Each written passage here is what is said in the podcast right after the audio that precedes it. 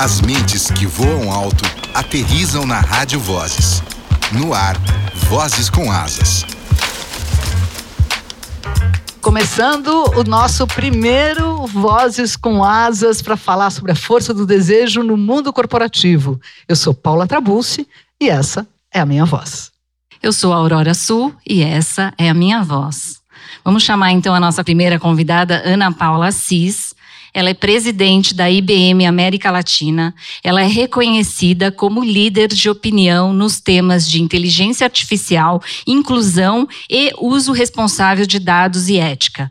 É comprometida com o avanço da educação para alavancar os skills de profissões do futuro. Em 2019, ela foi reconhecida como executiva de valor, TI e Telecom, pelo Valor Econômico, como uma das mulheres mais poderosas e melhores CEOs pela Forbes Brasil.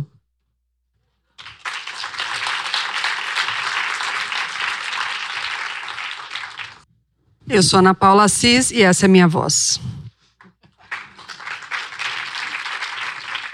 Vamos chamar agora a nossa segunda convidada, Cláudia Abreu, CEO do Mundo Verde, maior rede de produtos naturais e orgânicos da América Latina. A executiva tem formação em administração de empresas pela Universidade Federal do Rio de Janeiro, UFRJ, com MBA em marketing na Universidade de São Paulo, USP, e marketing de moda de luxo no Instituto Marangoni de Paris. A CEO conta com mais de 20 anos de experiência no mercado, com passagem em grandes empresas como Microsoft, L'Oréal, Estée Lauder e Clipping.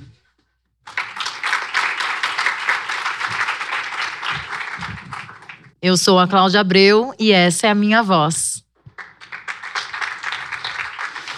Vamos chamar agora a nossa terceira convidada, Lúcia Rosenberg, você não estava na nossa lista, mas foi unânime o pedido para você estar, Lúcia. Depois do. Não foi? Eu tenho que contar isso porque realmente eu falo que as mulheres precisam um pouco de loucura, gente. Ouvir com atenção e falar com clareza são os tônicos dessa psicoterapeuta com mestrado na New School for the Social Research, New York. Da vivência com três filhos nasceu um livro, Cordão Mágico, Histórias de Mãe e Filhos. Somam-se ainda as aulas na Casa do Saber, no TEDx e escolhas como Escola da Vila e Graded School. É uma das nossas entrevistadas no documentário Em Certo Lugar do Desejo.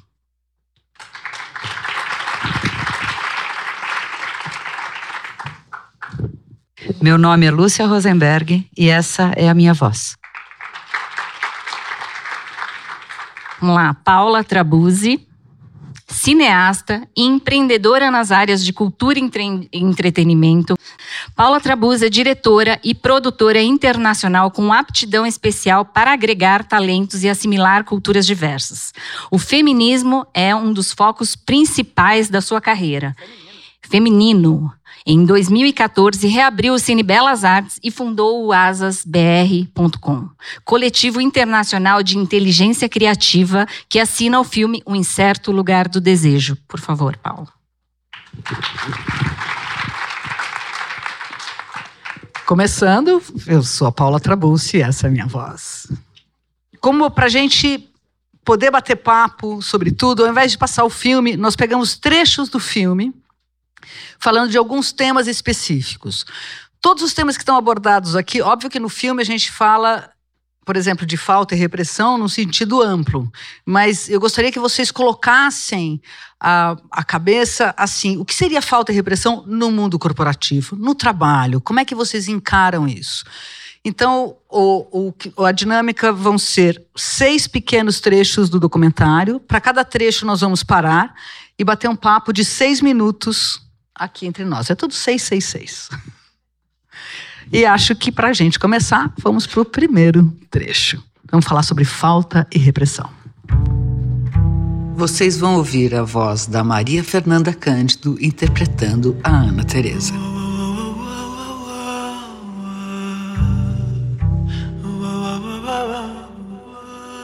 O que faz as pessoas quererem trancar os seus amores e jogar a chave fora? Talvez queiram eternizar esse amor, já que sofremos o desejo da imortalidade.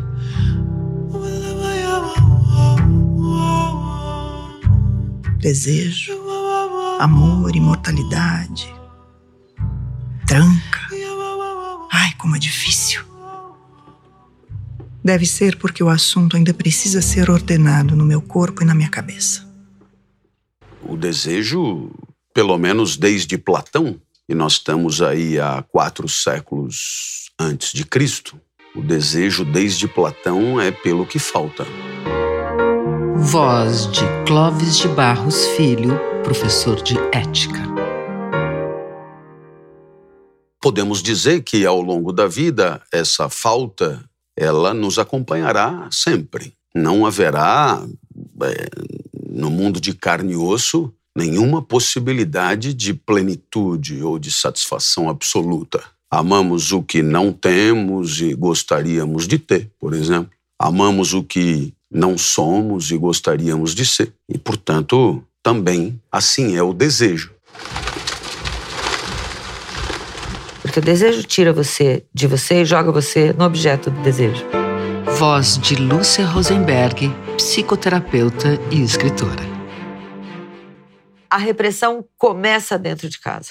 Então, a criança vai introjetando a ideia de que se ela fizer isso, ela é amada. Se ela fizer aquilo, ai que feio. Assim a mamãe não gosta de você. Você vai reprimindo os desejos, os impulsos, até muitas vezes os gestos amorosos, em que uh, o criativo também não tem vez. Tá fazendo arte, menino. então você vai criando uh, memórias e, e exemplos rígidos, secos, corretos quando você vem com essas uh, repressões muito fortes, você tem que romper muito mais barreiras para chegar no desejo. Vou começar com você, Ana Paula. Vamos lá, eu e a minha voz.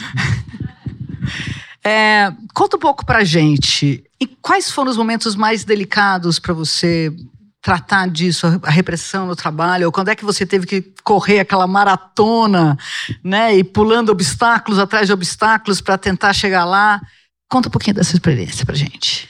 Bom, antes, antes de começar, eu queria pegar. Eu, eu acabei lendo o livro, né? E eu acho que todas as vezes que a gente fala de desejo e tenta alinhar com o mundo corporativo, a gente tem uma certa dificuldade, né? Mas eu acredito realmente que o mundo corporativo é um excelente microcosmo da gestão né, do desejo.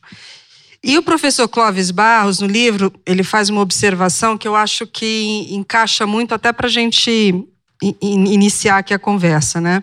Ele diz: a sociedade direciona a energia em busca de troféus, de objetos do desejo e não aceita a desmobilização do indivíduo. Somos cobrados para ter e externar certa volúpia pela busca do que falta. É, experimente chegar ao RH da sua empresa e dizer que não entende muito bem o que são metas, porque você é uma pessoa reconciliada com o mundo como ele é. Você vai para a rua. A vida é desequilibrada. As pessoas investem em meditação, yoga e um monte de coisas para tentar se proteger de um mundo que cobra o sangue nos olhos, a faca nos dentes, onde concorrente bom é concorrente morto. E eu acho que o meu maior momento de repressão, ele não veio de nenhum fator externo, ele veio de mim mesma.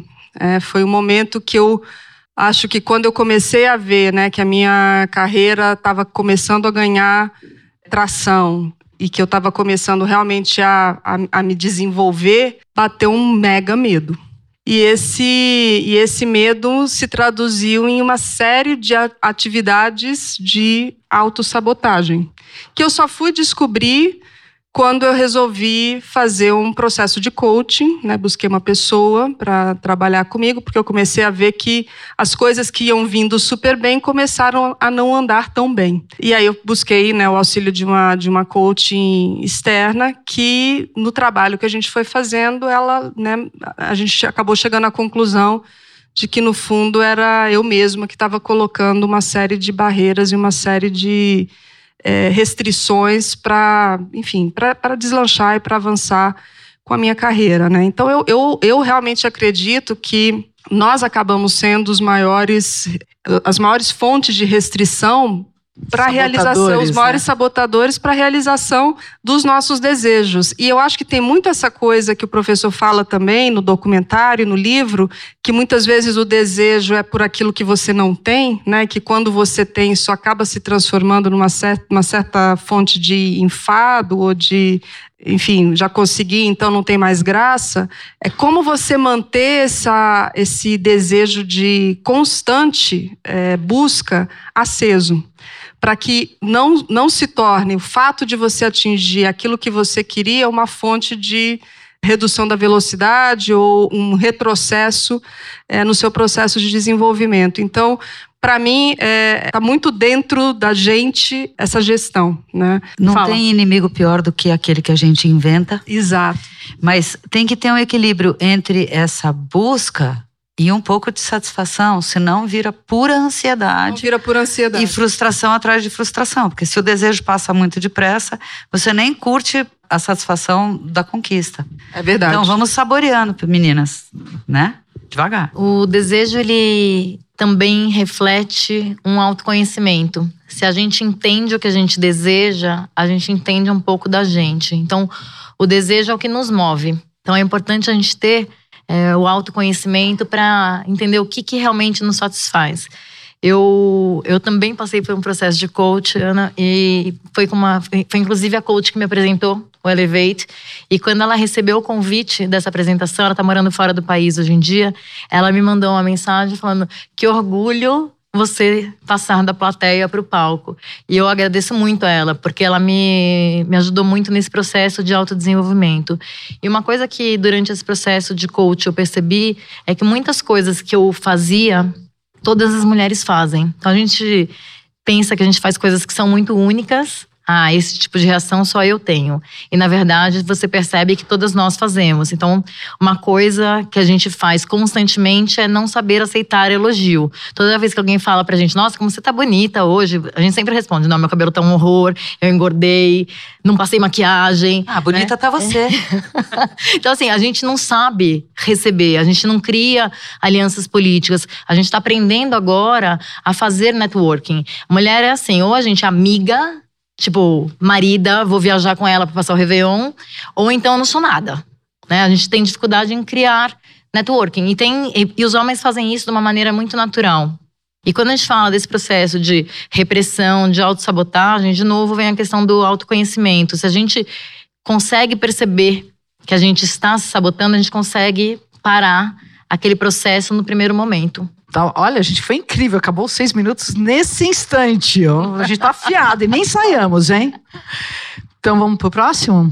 Agora nós vamos falar de coragem.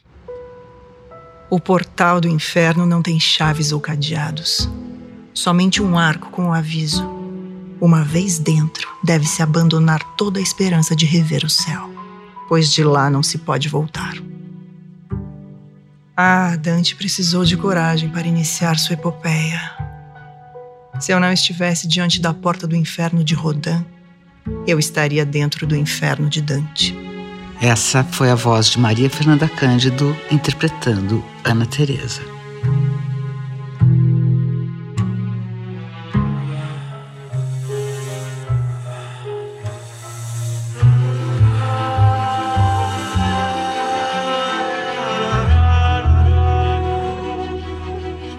Por isso que ah, eu acho que uma das grandes sacadas do Nietzsche é entender que não existe desejo sem coragem.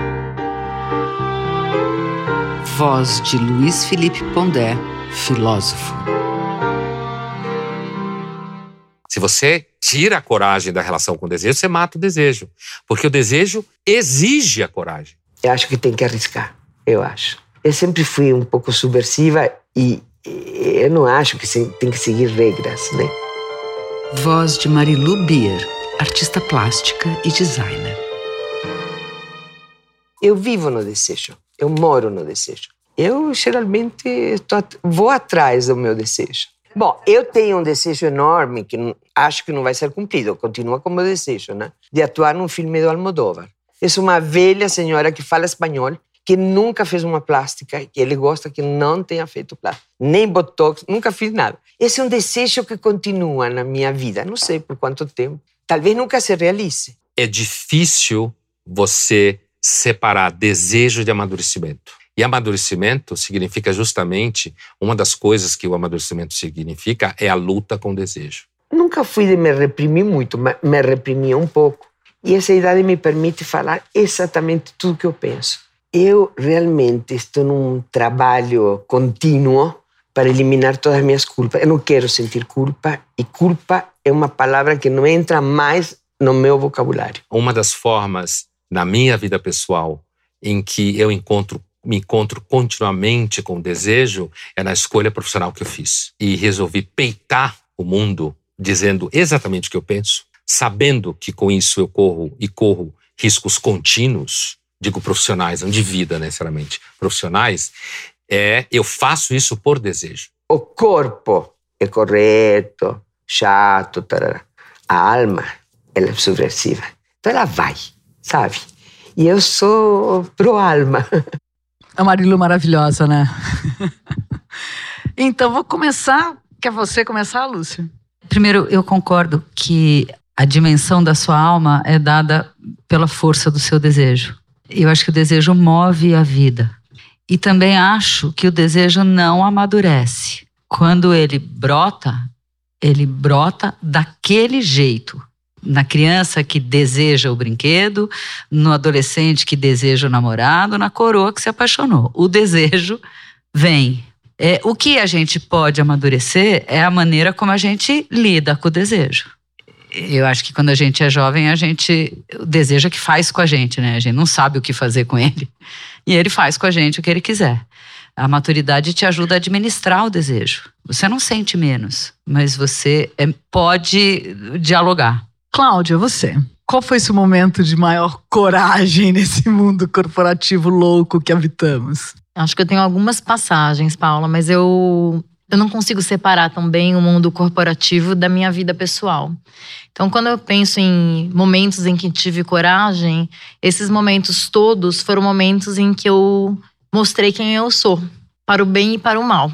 Então tem é, a gente entender quem a gente é e a gente saber se posicionar. A gente ouviu no vídeo dos alados falando sobre a necessidade hoje das empresas em se posicionarem. Só que as empresas são formadas por pessoas. Então a gente precisa saber se posicionar. Eu, durante muito tempo, alguns amigos meus brincavam comigo que eu era inadequada. Ah, que você ria alto e etc.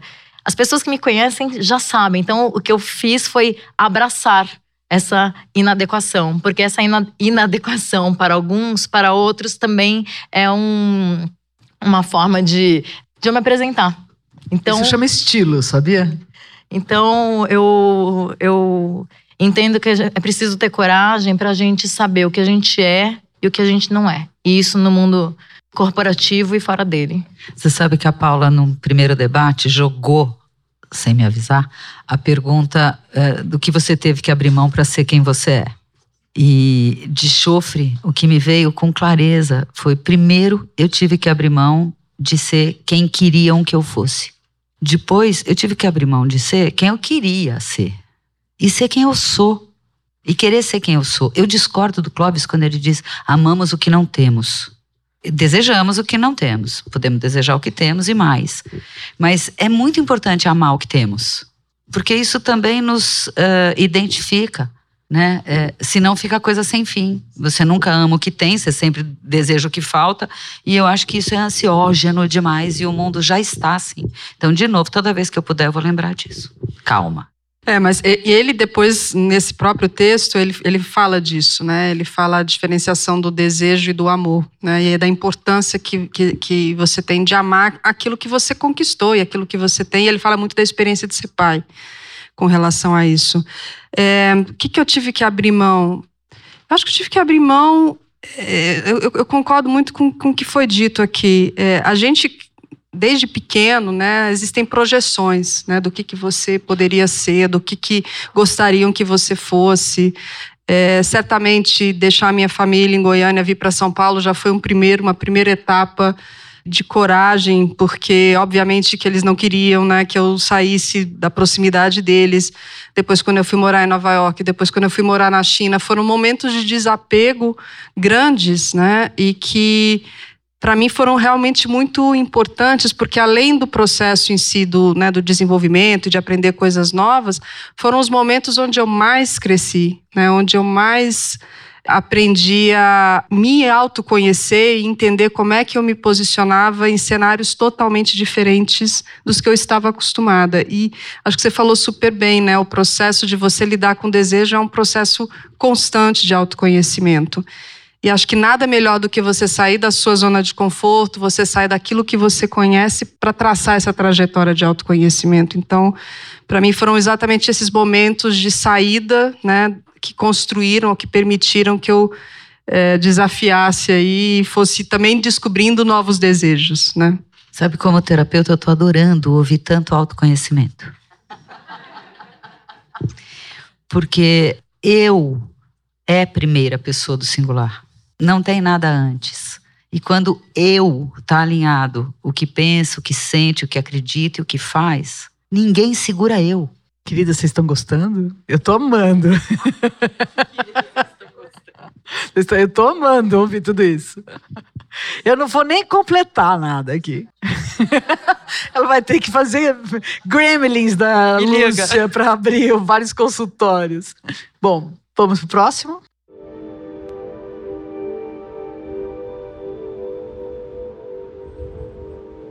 No meio dessa avalanche de questionamentos e emoções, o que mais me surpreende é que nunca me senti tão eu.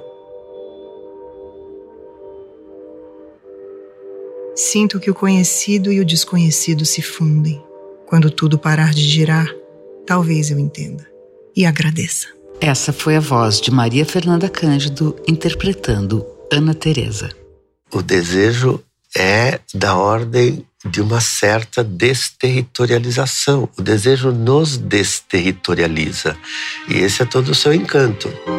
Voz de Peter Paul Peubart, professor de filosofia. Ao invés de pensar que o desejo carece, o Deleuze-Guattari afirmam que o desejo produz. Você vai ouvir a voz de Gilles Deleuze, filósofo francês. Une seconde. Alors justement, puisque tu passes aux yeux de tous pour le philosophe du désir, je voudrais qu'on parle du désir. Désirer, c'est Desejar construire é un construir um agenciamento, construire un ensemble. construir um conjunto. Le désir, ce n'est rien. O desejo não é nada mais que isso. Desejo é conexão.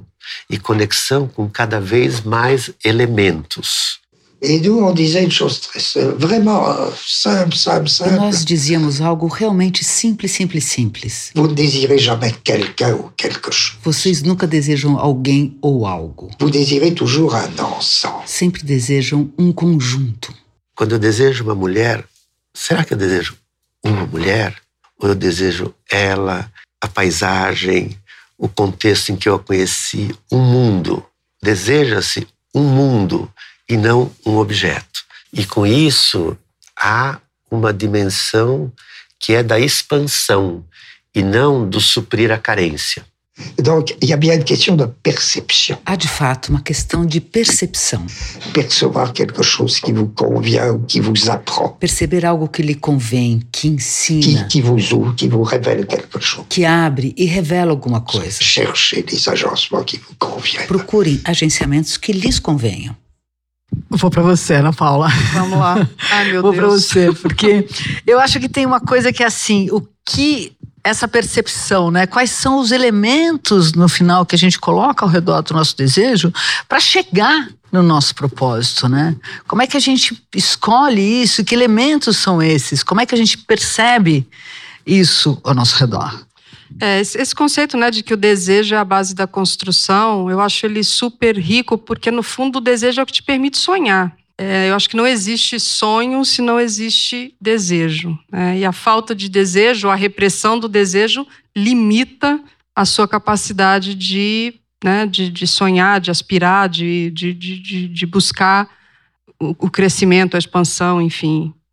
É, para mim é, é sempre muito isso, né? É- é- eu, eu sou uma pessoa, o que, que, é, o que, que é o meu desejo, né? É, Eu sou muito movida por desafios. Né? Aquilo que traz uma oportunidade de um aprendizado novo, de conhecer algo novo, conhecer pessoas novas, culturas novas, modelos de negócios novos são sempre coisas que me atraem, né?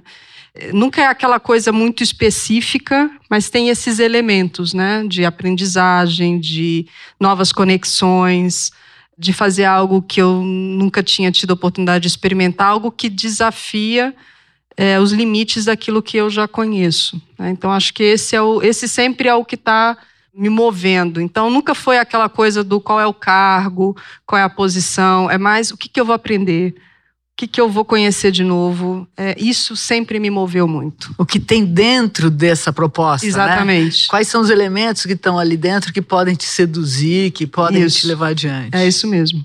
Eu super concordo com a Ana. É, o desejo e o sonho estão super conectados. E, e quando a gente entende né, essa conexão, fica mais claro também qual o caminho que a gente deve seguir. Hoje, quando eu penso na minha vida corporativa, né, e a gente veio para falar de, de business também, é, o meu desejo é qual o impacto que eu crio. Então, qual é o impacto que eu crio no mundo? Qual é o impacto que eu crio nas pessoas? Então, quando eu penso em é, mundo verde, por exemplo, o impacto que eu crio é falando de vida saudável, falando em comércio justo, falando em sustentabilidade. E aqui eu não estou falando fazendo propaganda da empresa, gente, mas são temas que para mim são importantes. São temas que eu discuto dentro de casa, que os meus filhos me questionam. Então, o desejo também tem muito a ver com propósito. Ah, conta a história do seu filho, que é maravilhosa. eu eu acho tenho- que vale a pena compartilhar. Eu tenho uma menina e um menino, então eu tenho a Luli de 11 anos e o Pepe, que tem 9. O Pepe eu tô chamando ele de Greto, porque ele virou o xiita da sustentabilidade. É, ele, outro dia eu cheguei em casa, tinha um desenho em cima do vaso sanitário do meu banheiro, com um mundo chorando, um balãozinho escrito me ajude, e embaixo tinha, se você fizer pouco xixi, não dê descarga. Quer completar alguma coisa, Lúcia? Já que você tem uma filha ativista que está lá na Amazônia com todas aquelas tribos indígenas. Então, a gente está falando também de conexões, né? Quais são as conexões importantes? Então, tem o eu, que tem valores e que tem ética e que tem propósito, e acho importante que cada eu pense com o que pode se associar que vai potencializar esse propósito e potencializar mais gente, que é a horizontalidade, que é a teia, que é a rede. Então, as associações que são tão importantes não podem ficar só num, num nível e que a gente possa expandir isso para várias direções que vai empoderar todo mundo. Somos todos um. É mesmo porque eu acho que hoje você não consegue fazer nada sozinho, né? A gente vive realmente num modelo de ecossistema em que tudo que você faz vai ter um impacto enorme naquilo que, né, no, enfim, na rede em que você está conectado, na cadeia de valor que você, da qual você, você faz parte. Então, essa preocupação de não olhar só o seu impacto, né, mas o, o impacto no ecossistema todo em que você está inserido, eu acho que essa é a grande mudança de paradigma que a gente está vivendo nesse novo século e na entrada dessa nova década. Eu também acho. O- Sempre foi assim. A gente é que ganhou consciência disso. exato, exato. Porque antes o pessoal jogava coisa fora, né? Joga fora. Fora da onde? Continua dentro do planeta. Eu, eu, sempre, eu tenho uma brincadeira que eu faço que eu falo assim, gente, a gente não é o pequeno príncipe, cada um com um planetinha. A gente tem um planeta só para todo mundo. então é melhor a gente cuidar desse planeta juntos, porque. There's o- no planet B. É. Tive uma oportunidade, vou fazer um depoimento aqui. Eu estava viajando quando teve aquele atentado em Paris. E eu cheguei em Paris 20 dias depois do atentado. E me impressionou muito os parisienses na rua. Porque a França, e especialmente o parisiense, que né, a grande capital, é, eles têm uma noção de que o público é deles, o público não é do outro. E o que eu ouvia dos meus amigos franceses era o seguinte: nenhum terrorista vai trancar a gente em casa. Não vai ter um terrorista que vai tirar a minha praça, a minha rua, o meu estar na cidade. Eles têm uma noção do público e do privado que é realmente algo para a gente aprender aqui, porque aqui a gente acha que o público é do outro, né? É do governo, o outro cuida. A praça, a rua, O outro depoimento é que uma vez eu fui filmar numa. Filmei algumas vezes em favela, mas essa especialmente eu fui filmar numa favela.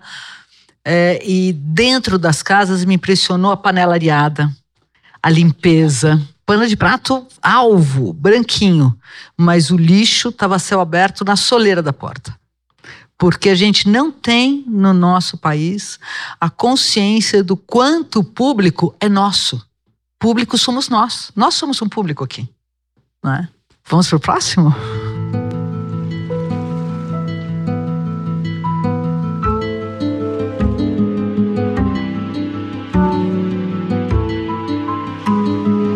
Você vai ouvir a voz de Maria Fernanda Cândido interpretando Ana Teresa. Agora inundada de mim, descubro outra Ana Teresa. Ainda mais Ana Teresa. A frase do Nietzsche, torna-te quem tu és, para mim é tão importante quanto eu te vejo. Para mim, torna-te quem tu és. Se tu nasce com uma vagina, tu vai ser determinado forma, então tu vai aprender a ser uma mulher. Não pode fugir disso. Tu tem que ser assim, tu vai se comportar de determinada maneira, tu é capaz apenas disso. E o tornas-te quem tu és, ele te dá uma certa liberdade, né, de escolha, né? Eu vou me tornar quem eu quero ser. Voz de Juliana Pacheco, professora de filosofia.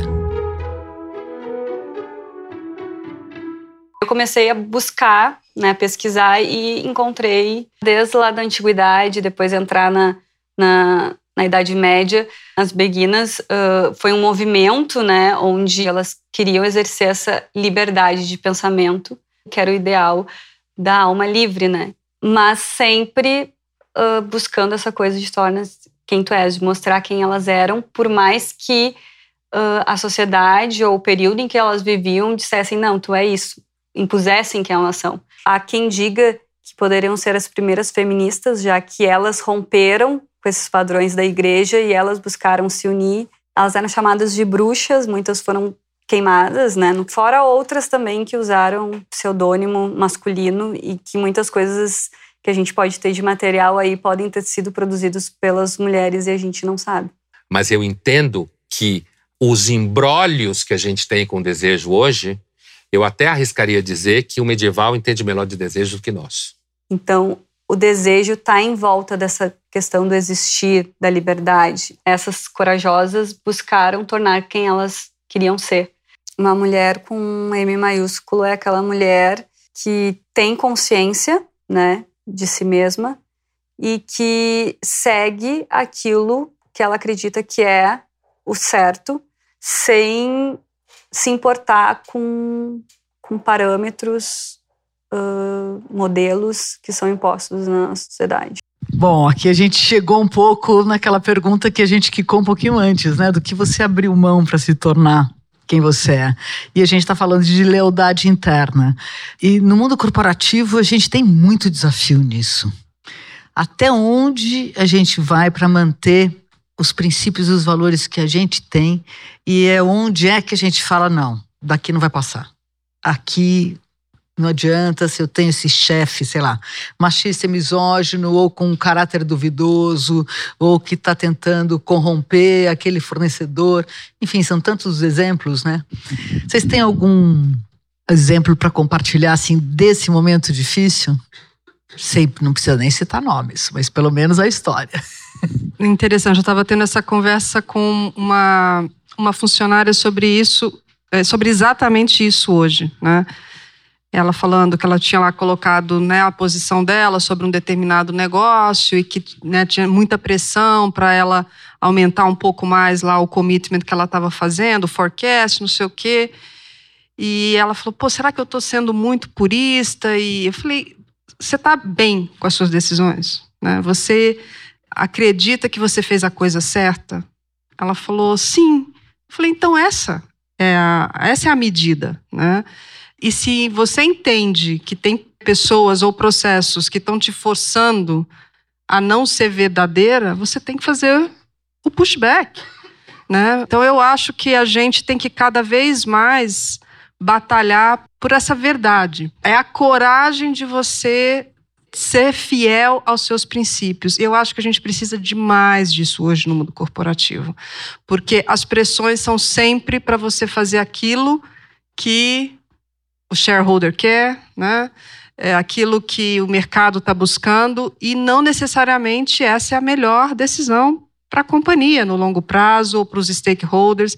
Então eu acho que essa essa luta diária, né, pela consistência de valores e princípios é talvez o maior desafio, mas eu acho que a gente precisa de pessoas corajosas cada vez mais para fazer isso acontecer. A gente saber se posicionar requer coragem e clareza.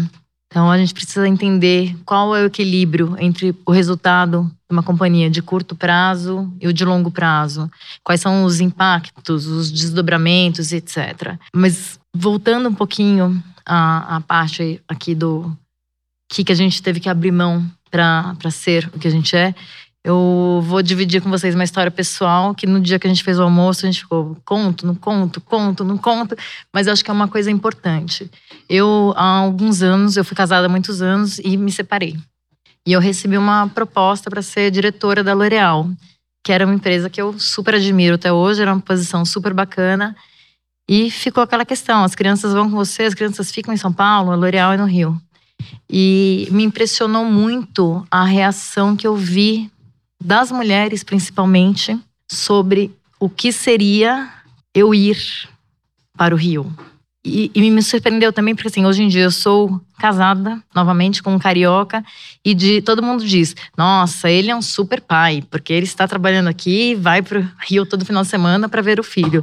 E quando é o inverso, né, uma executiva que está indo atrás do seu, né, da sua carreira, do seu sonho, etc., existe uma condenação em relação a gente seguir o nosso sonho. E isso é uma coisa que a gente, nós como mulheres, vamos passar várias vezes.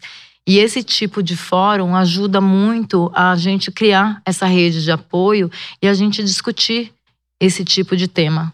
Porque muitas vezes, para nós nos tornarmos quem nós somos, a gente vai precisar da ajuda de outras mulheres.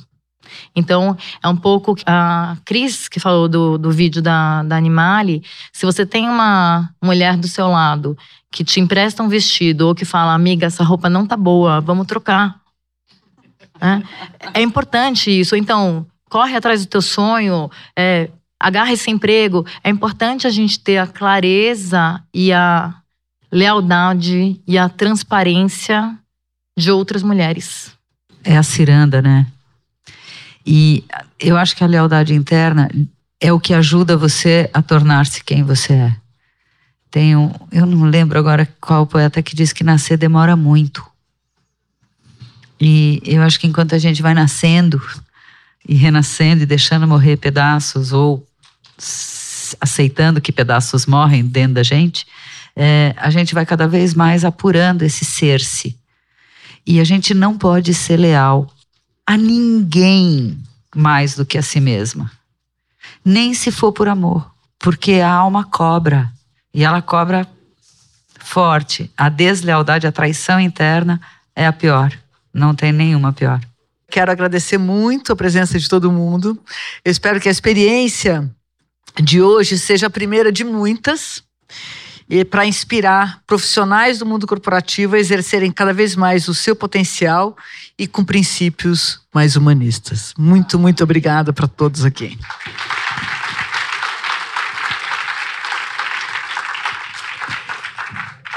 Obrigada, gente. Obrigada a todas as nossas convidadas.